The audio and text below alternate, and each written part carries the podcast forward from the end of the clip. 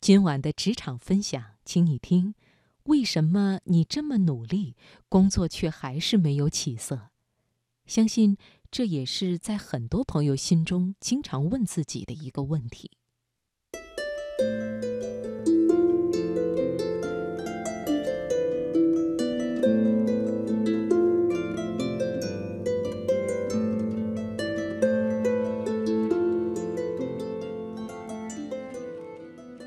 最近有个朋友向我诉苦，他是一个部门主管，总觉得自己的事情太多，因此特地学习了时间管理，每天都坚持做待办事项、记录、检查、反馈，但却依然发现很多事情根本没有时间做。一天下来，堆积在过期一栏中的事项比划掉的事项还要多。他问我。为什么会这样？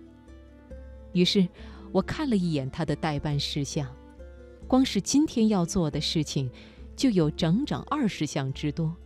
而在这部分里，不同的项目、不同的优先级、重要性、紧迫性杂糅在一起，既有项目的重大决策要做，也有诸如沟通对接的琐事盘根错节。我对他说。你的问题不是做事的效率太低，而是想做的事情太多了。再完善的时间管理也没办法超过一个人的上限，不能让你变成超人。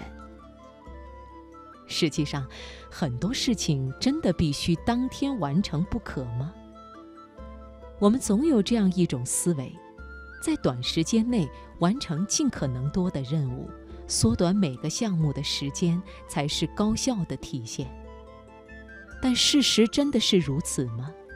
其实，分清楚真正重要的事情，把它做到极致，比按部就班地完成更多的任务，效果往往要好得多。比如，在十个项目里面，可能只有一个是真正攸关公司生死存亡的。十个任务里，可能只有一个是真正紧迫的；十个决策里，可能只有一个是真正可能影响全局的。这也就是所谓的“二八定律”。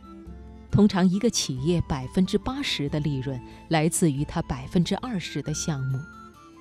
很多时候，项目的成败跟你付出了多少、做了多少事情，也许没有很直接的关联。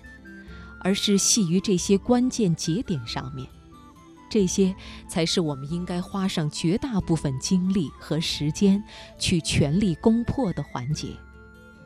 至于其他的事物，放一放，通常并没有什么大碍。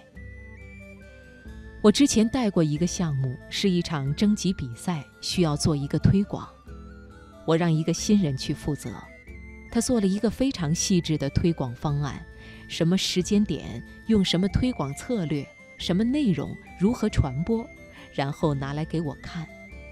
我对他说：“这份方案很好，但是能不能有更好的方法？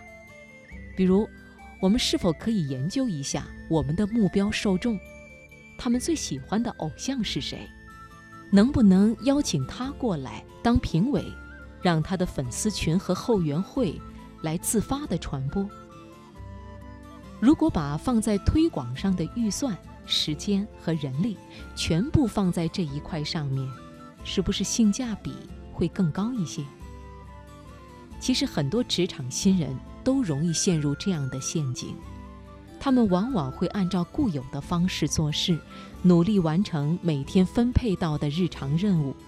比较上进的可能会在细节上更加用心，以期能将时间缩短一点点。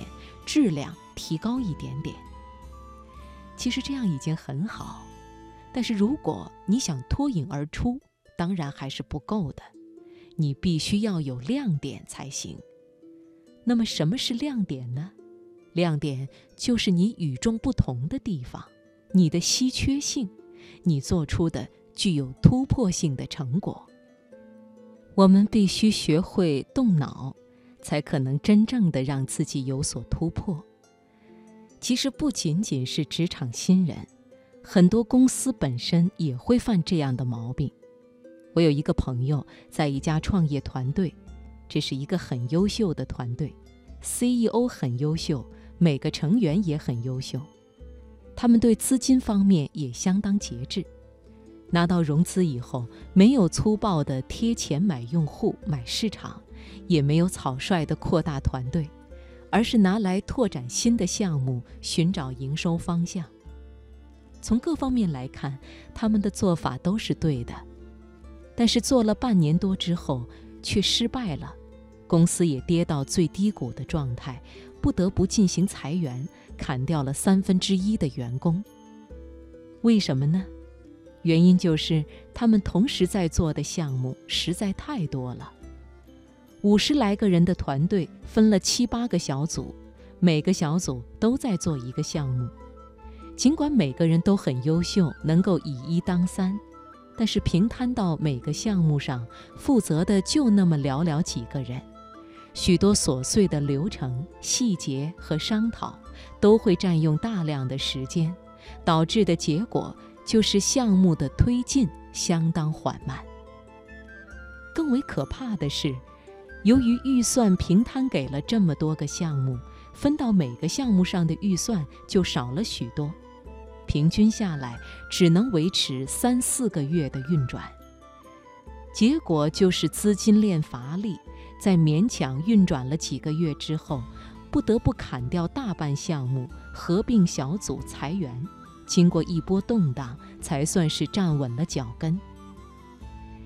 其实他们选择的方向是很有前景的，只是因为预算有限，很多事情没办法全力以赴去做。比如合作对象只能挑选行业二流的，合作模式上缺少议价权等等。如果他们可以集中预算和人力，专注在一两个项目上，选择最顶尖的合作伙伴，直接买断，全力以赴把模式落地，也许前期的投入会更高一些，冒险一些，但是成功的可能性绝对要高得多。最后，针对个人，你需要时刻思考的是：什么事情是真正重要、有价值的？针对这些事情，我可以做些什么？如何能体现自己的价值，做出一些突破和亮点？唯有这样，才能使你真正的得到成长。